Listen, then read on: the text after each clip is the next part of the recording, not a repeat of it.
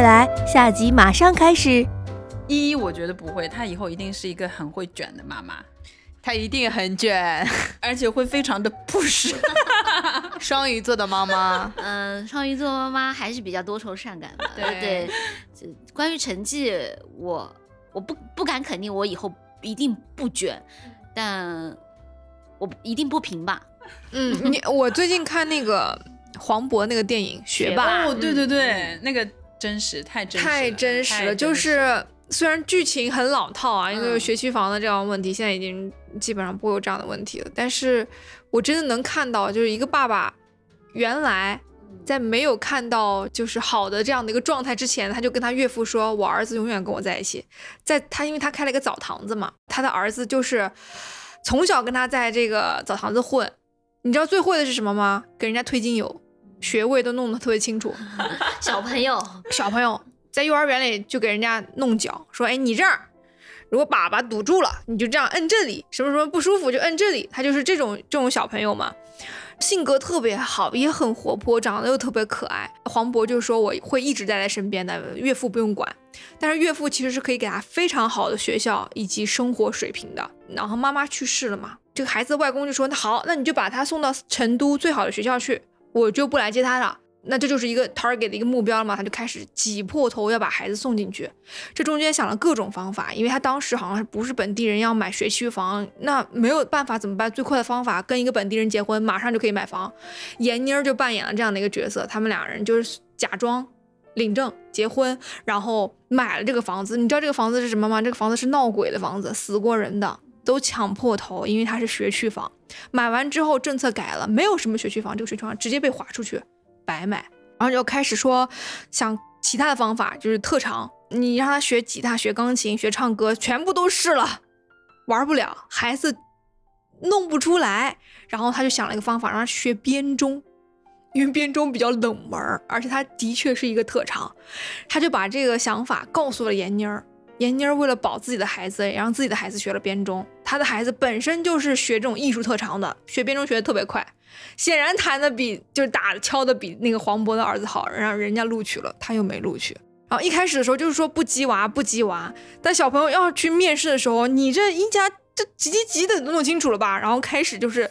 鸡娃，你知道吗？每天给我学，然后抱个本子给我学，然后给他演示什么两杯牛奶，他就要喝，你知道吗？就给他做演示，这样能不能说通？不能说通。好，然后到后面来说，就是外公去世了，他就说：“哎呀，他说那我要带着小米去一下上海。”到了上海以后，他老婆的妹妹，你知道是谁演的吗？张钧甯带着他张钧甯的儿子出来，还是个混血，去到他的学校。Lucas 用英文在这个学校里演讲的时候，他说。小米要是在这儿上学该多好啊！他就想用各种方法，就求他那个妹妹，就是说，说你能不能就是让小米也进来？他说什么方法都可以，就是然后他把那个那个就洗浴中心给抵了，相当于就是什么都没了。从成都过来嘛，你知道贵族学校是要面试的，是一个外国人讲中文。他说，哎，你现在做什么工作啊？我现在没有工作，但是我现在就是想全心全意带孩子。什么？没有工作怎么支付学费？就他全凭自己的就是这种臆想，说我是要怎么怎么样面试，完全没面过，就没办法让小米进到这个贵族学校，你知道吗？我觉得这部剧很老套，但是黄渤演的太好了，他就把那个爸爸的那种挣扎，想让小米留在这个城市，想让小米能够读进去，他就去求那个张钧甯，他说，他说现在这个孩子是你的，你就当我死了，你想办法把他弄进去，可不可以？然后张钧甯说特别真实的一个话，他说。他说：“我做不到，你知道吗？我游走在这样的关系当中去维系这样的关系，我已经很累了，我没有这样的能力再去管小米。”他说：“真的对不起，我做不到，大崩溃，你知道吗？”最后他就带着孩子非常非常落魄的回到那个他那个洗脚城，怎么圆回来呢？最后就是想说。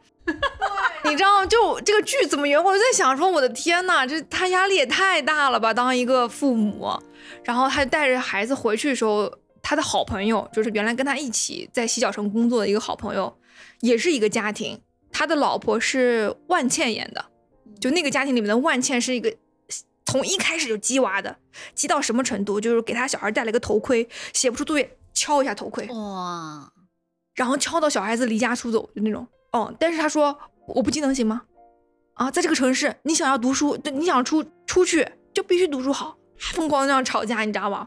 然后最后她老公受不了了，说不许再让这两个孩子疯狂的读书，什么什么这种类型的。后来黄渤就是也想通了，啊、然后他就在澡堂子给他儿子搓澡嘛，他儿子说，他说爸爸，My name is 小米，然后就突然开始念那个自我介绍，就是要面试的自我介绍嘛。他说你怎么念这个？说是小姨教我的，咱不是还没面试吗？就这样说了一句，他爸就又又被小米点燃了一点点希望，你知道吗？到了面试那一天，上海的那个，上海那个那个不是已经给他挂了吗？没有，他就是家长面试挂了，小孩儿还没面嘛。然后到那一天，他就去，呃，去面了。其实黄渤心里已经放下了一些，他就觉得就让孩子去试一下，成不成都无所谓，他就带孩子去了。然后孩子自我介绍什么都 OK，老师就问嘛，说你爸爸是做什么的？他说我爸爸是个学者，嗯，学者，然后人家能看到的嘛。他说为什么是个学者呢？他很精通人体，就是换了个方法这样说，你知道吗？然后黄渤其实挺紧张的，你这孩子说谎了嘛。然后老师就一再问小米，你确保你自己说的是真实的吗？就这样问，然后小米有点紧张，然后就哭了。孩子就吓哭了嘛，然后黄渤就一下子进来，他说啊，老师老师，对不起对不起，他说小朋友太紧张了，他说我不是啊，我是那个洗脚城的一个老板哈，嗯，但是我们家小米有一个特别厉害的功夫，啊、他懂穴位，然后他就突然把外套脱了，然后趴下来，然后说来米哥给老师们展示一下，然后小米就啪啪啪开始展示，这是什么穴位？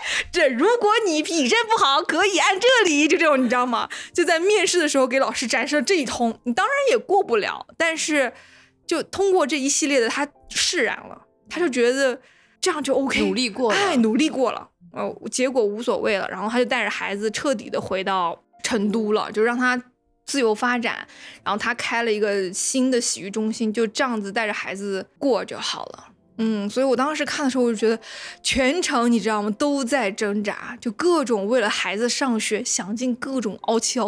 我操！好了，所以丁克吧。我真的听到这个故事，我会很我会很害怕哎，我真的会很害怕，这是真实的。因为我觉得我以后可能也会成为就是鸡娃的妈妈，虽然就是也不想鸡，也不想鸡，但是会被这种对，因为我们刚刚讲到，就是嗯遇到好老师有多么的难，嗯但一个好的学校，就是这个概率就会提高，可能就会有给给孩子一个 turning point，对对不对？你就会想说我要送他去更好的学校。我的天呐，这个过程我觉得很痛苦。我听到过更多的故事，就是海淀的妈妈，嗯海淀区的妈妈们，小学开始做高考对。所以可以有一期，就是这个这个这个，我们刚刚讲的很多的全部都是看家长家长的状态，嗯。嗯，但我觉得现在真实的家长的状态就是像那样的，就一点都没有夸张。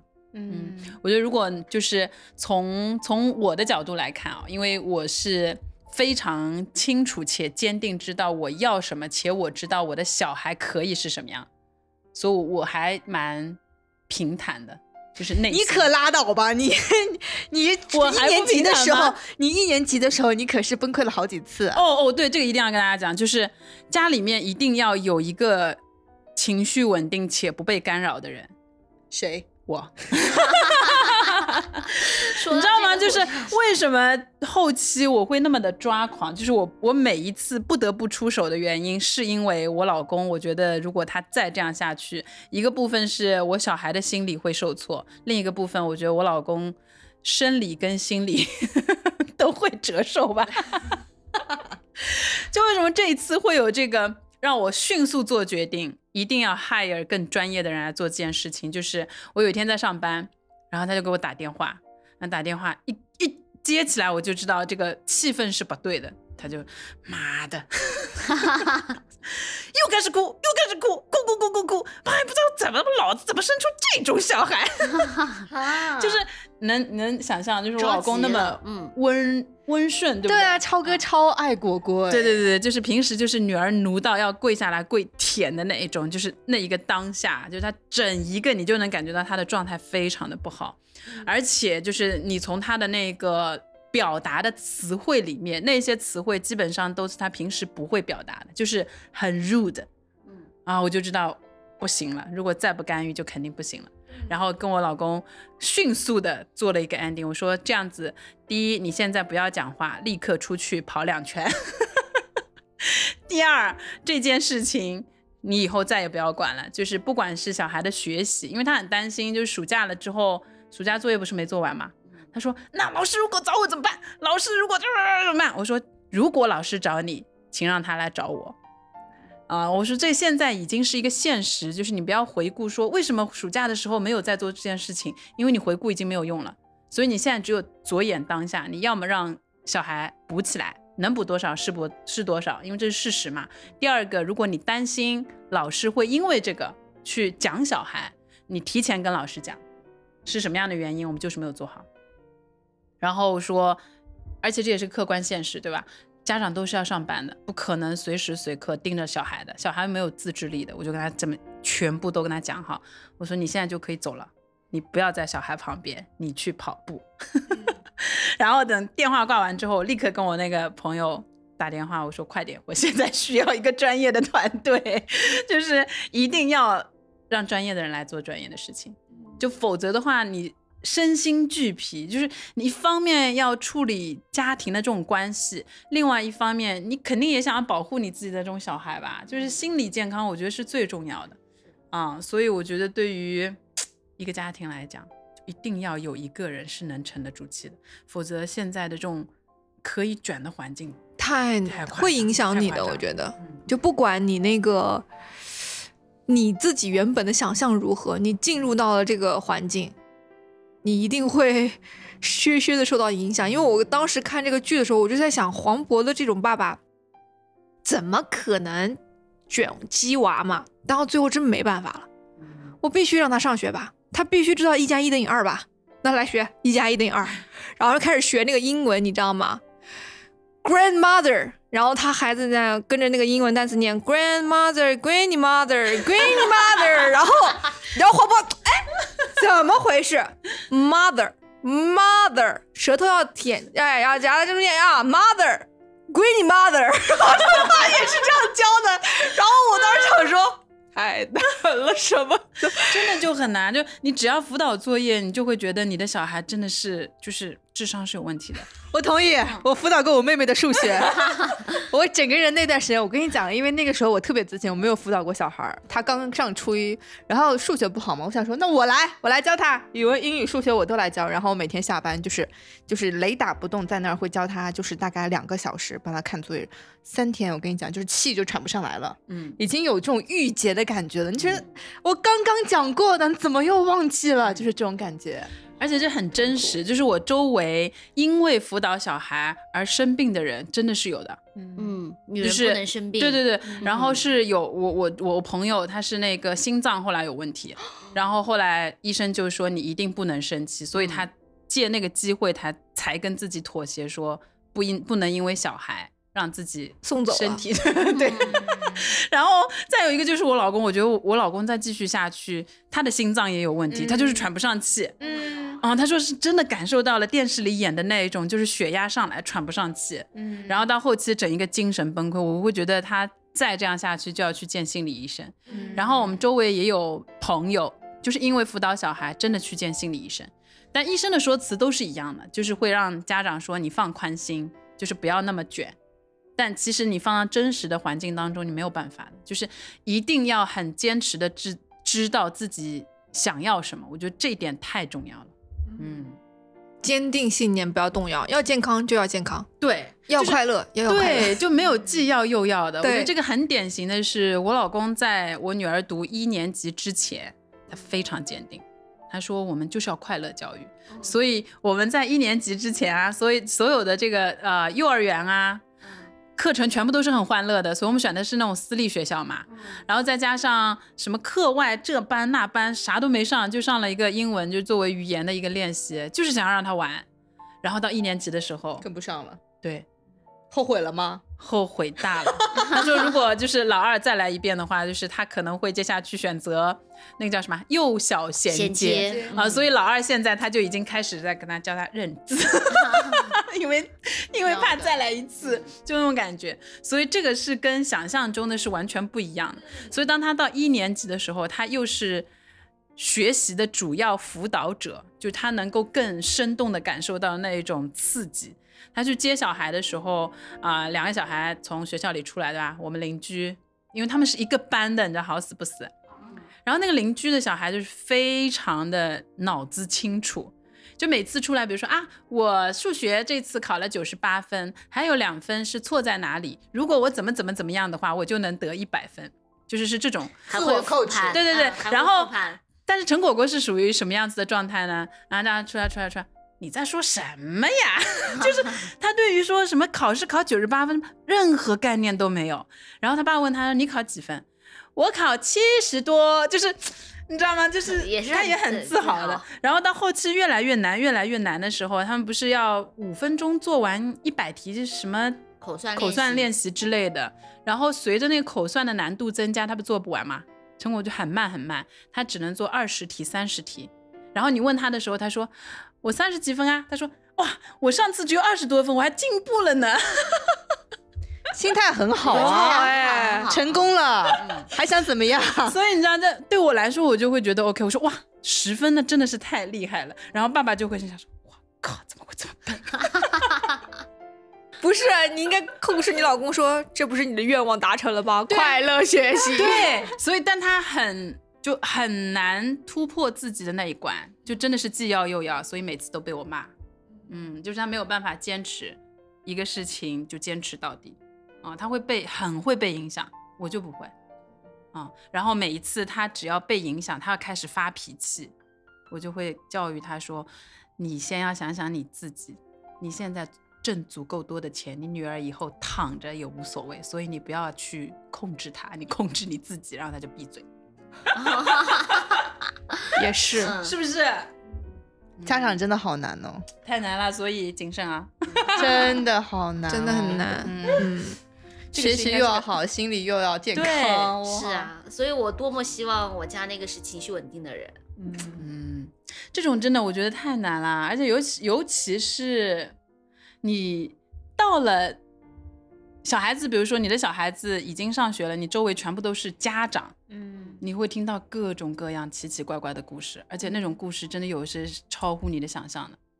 嗯，比如说小朋友虽然年纪很小，像我们以前，我感觉我初中我都不知道在干嘛嘞，嗯。但现在有很多初中的小孩，他就会用刀割自己啊，也是我、哦我有看到也是我周围的朋友，对啊，嗯，他这边都是那种结痂的那种，对对对嗯对对对，然后那有有跳楼的，嗯。嗯，我们都很我脆周围有一个嗯。妈妈，他们是非常优秀，爸爸妈妈全部都是重点高中的老师，小孩子考进了北大，但是去读北大的第一个学期跳楼了，嗯嗯，因为他选的专业是妈妈 push 他选的，嗯 Oh my god！对，所以就是你经历或者你你的周围有这么多的一些故事的时候，你可能会更坚定你想要小孩，对，想要小孩变成什么样。你更坚定，你需要赚更多的钱，是不是？，对，这就是我想要成为富婆的原因。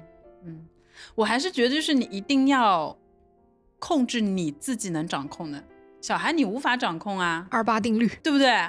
那如果就比如说我自己非常厉害了，非常优秀了，我的承受能力也是 OK 的，所以我能接受他经得起这种传统概念的失败。比如说书没读好，我觉得 OK 的呀。你你心理健康不就好了吗？嗯，对不对？有自己热爱的事情就好了。对啊，我觉得是要给很多人空间呐、因为自己就是这样过来的，不爱读书。就是不爱读书，照样可以就是那个做播客嘛，对啊，也可以卖卖包啊之类的。就是也可以听听别人讲怎么读书嘛，对不拍拍抖音啊，对呀对不对？所以有很多的一些方式啊。对，其实其实我我感触很深的，就是前段时间看一本书说，我们的教育没有告诉我们，就是人到底可以有多少种活法。对呀、对，，好像好像就只有一种活法，就是读书、工作、真的。高考。高考结束。那没办法，你在这个体制里面，你就得先随波逐流往前走。但至于中间你怎么去让你的嗯孩子能够不被这个影响身心的健康，我觉得是家长非常是要去思嗯考的。而且其实我们就是浙江、江苏地区特别卷。很卷，我前段时间震惊啊，听到我的小侄子他中考考了六百四十七分，非常高，我都不可想象。我说你怎么考这么好啊？我说你你这是要去上清华的那种初中了吗？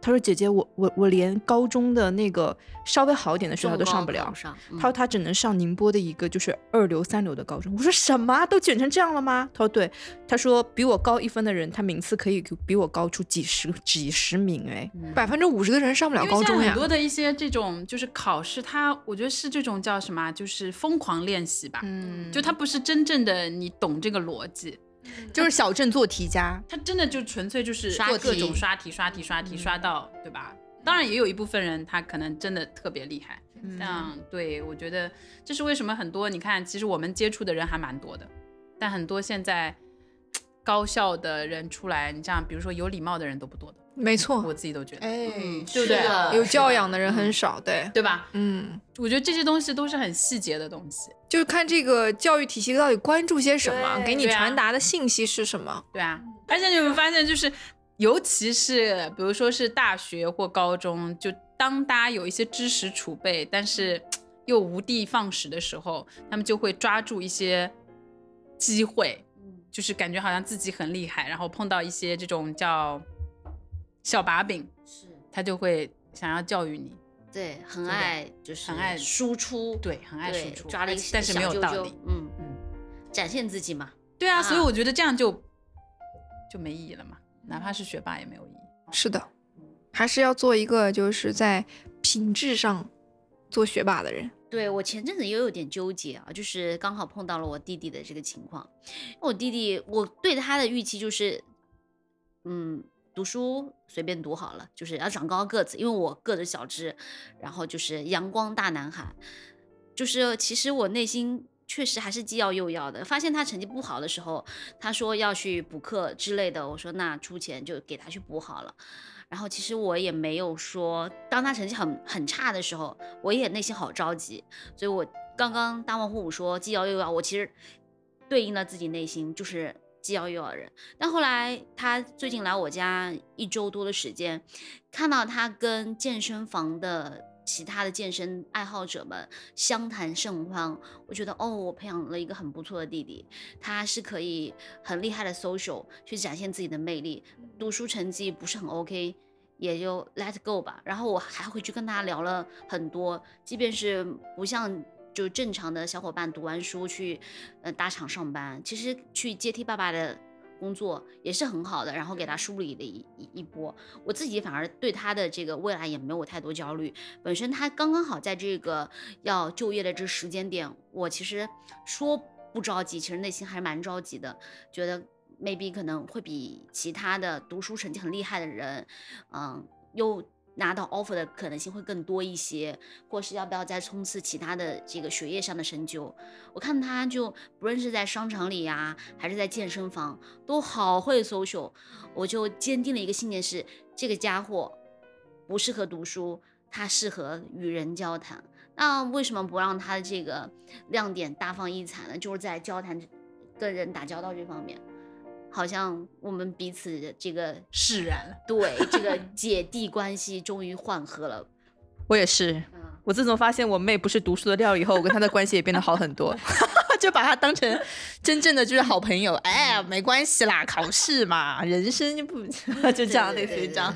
你好好工作赚钱，去送她去英国吧。对，伦敦艺术学院给我提出要求了，我说好的，姐马上去摆摊。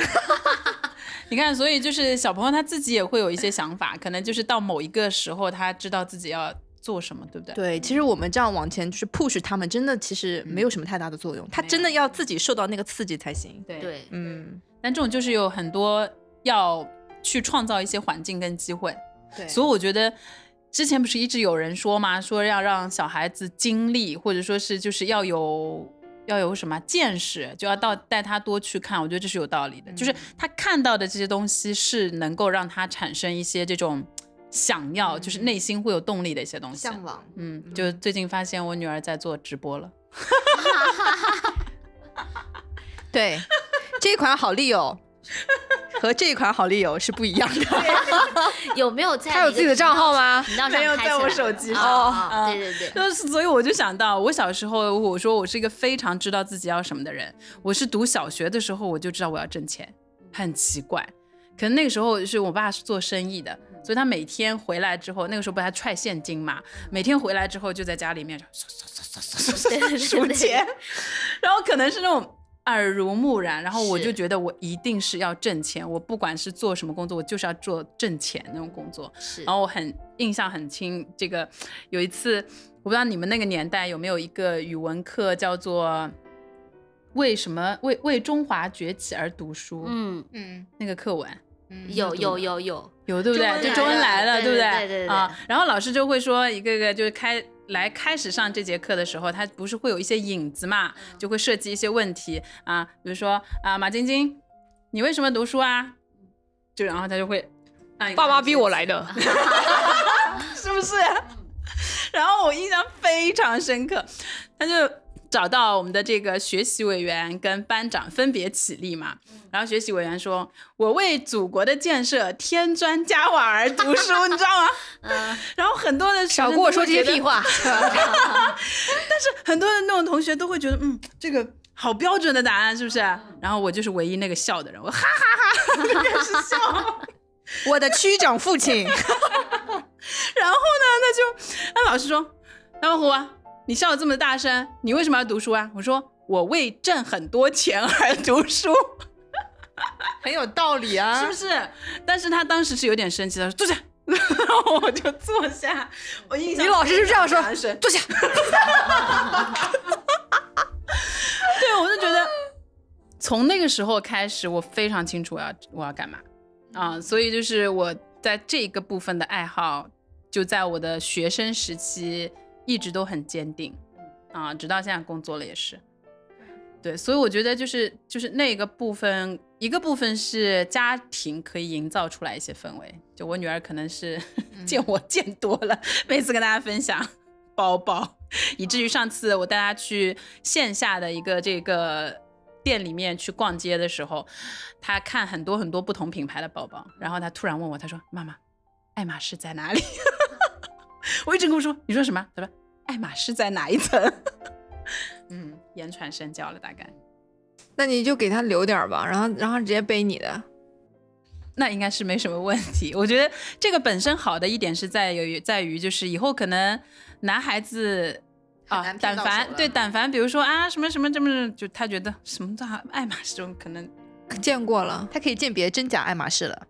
对，我觉得嗯。可能是那有可能就是名创优品的一个东西可以打动他，你小心一点哦。有玩偶吗？对呀，他没有见过别的啊。然后名创山珍海味吃多了，被一碗粥感动了是吗？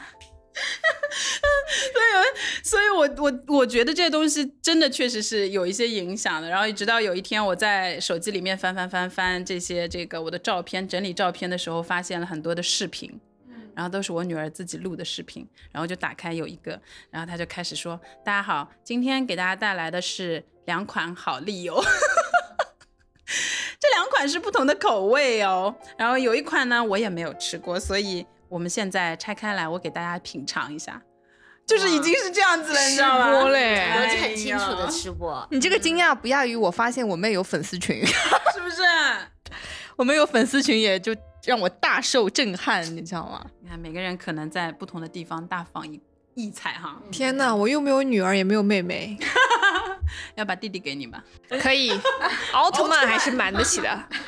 对，我觉得影响还是很重要的。比如说，我小时候啊，现在也深受我的影响，就是他在湖面上看到有船，他会说：“妈妈拍照。”啊，然后看到消防车，妈妈拍照，他就知道哦，妈妈是非常喜欢拍照的。然后他也要去跟船合影，跟消防车合影。然后他但凡看到是他从未看过的东西，他一定要拉着，如果是奶奶带，他就奶奶拍给他拍，他就要跟这个东西合影，太有意思了。我觉得这个影响很大。希望这种影响是可以让他们就是有那种叫什么好胜心。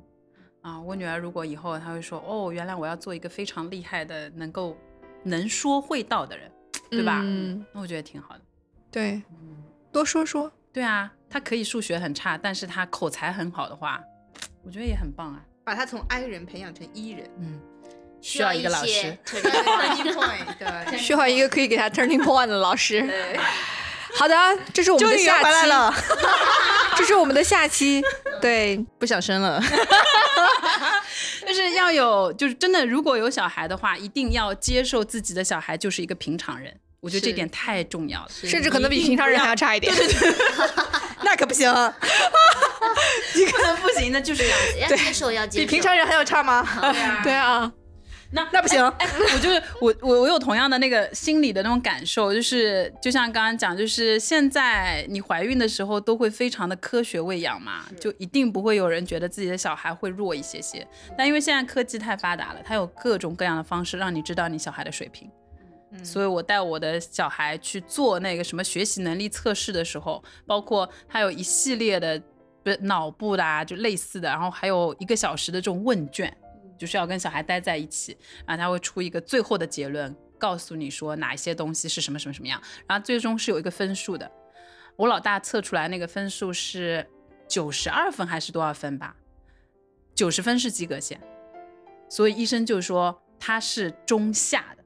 就当我听到中下，而且就是是很弱的时候，我其实是有一点上，嗯难以名状。嗯，但后来我迅速的又调整我的心态，我迅速说，这种测试除了那个机器的那种脑电波之外，就他会看看他的那种脑电图吧，然后其他的都是人工，就是会有一套一套那种调查问卷一样 survey，然后他所有的这个 survey 的结论是说，这个小孩子的表达能力有限。那我就心想，这个本来就是我们知道的问题啊，我们就是因为他的表达能力才来看的这个课。那你又告诉我一个结论，说他的表达能力有限，还没有星座准，哼。对，所以家长一定要有一颗平常心。嗯，不过现确实是因为现在的人类太优秀了，进化的太好了，所以真的要平常心啊。平常心，因为有可能你跟你的孩子在跟一些科技产品做做比拼，有些人比如说他他可以选基因，他可以选基因，对呀、可是试管婴儿也是可以选基因的，就自己对对对，它也是一个优胜劣汰嘛，对不啊所以你自然受孕的，可能就嗯，我们是抛硬币决定的呢。硬是要给自己很多退路。马晶晶现在有一些想法，那如果是试管婴儿，我就说我要一个天才，那种不需要让我太焦虑的，不需要鸡娃的。对，所以很难选的啦，对不对？哈，所以我还是那句话，就是，嗯、受选择卷自己，嗯也要好比要去卷小孩，因为小孩太无辜了。嗯人类的幼崽多可爱啊！对呀、但是如果让我重新来一次的话，我会选择只过二人世界，对，真的。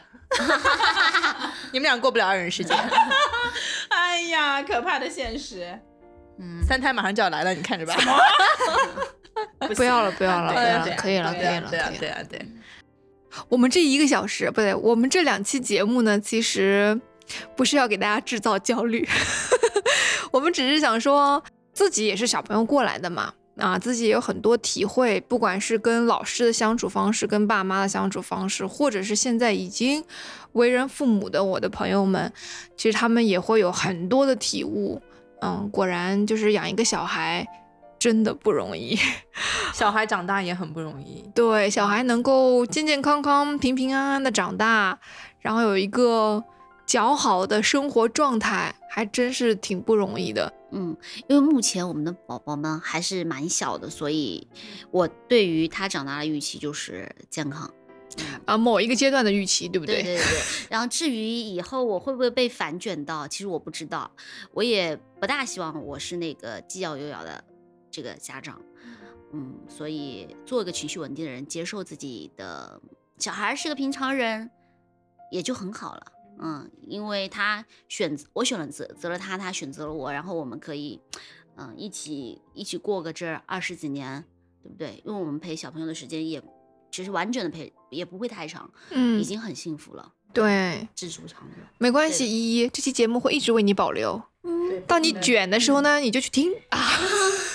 不停的鞭策自己。对，嗯我觉得这个接受现实，这个现实主要是太残酷了。嗯，对我来说，我的现实就是要管好我的老公。我觉得这已经是很大的成功了，这样是最大限度的能够保护我的小孩，让他们能够，我觉得是健，不能说健康成，哎，是健康成长，就和睦，这个家庭的和睦，啊这一点非常非常重要。因为嗯我我是比较能接受平凡的，嗯，我我也我也比较能接受卷自己。但你无法接受贫穷。我无法接受贫穷。对的，我唯一对于我两个小孩接下去是有一个非常清晰的一个计划，就是我会让他们两个人都会去练铁人三项。啊 希望他有是真的，真的，真的，就是我足够好的精力吗。对我是希望他们的这个身体的能量是足够的这种 active 的，然后我会觉得体育这个东西对。对他们，如果是有一个输出，就是当你情绪不是特别好的时候，有一个有一个出出口口，然后你的身体又比较好，然后铁人三项又能水上又能 又能水下又能地上，还是很酷的啊。嗯，嗯，仅此而已。然后皮肤要晒得黑黑的之类之类的就可以了。要求还是蛮多的，对其实 还是有要求的。有要求。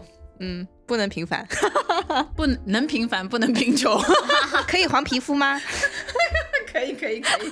我们这期节目就先聊到这里了啊，然后也是分了上下期。对，我们的下期节目到这里就完全结束了，感谢大家的收听。嗯，那那大家如果有任何的想要跟我们再继续分享的话题，也请留言告诉我们。我们下期再见喽，拜拜。好，拜拜拜拜。感谢大家的收听，如果喜欢我们的节目，欢迎订阅转发，我们也期待着你的留言哦。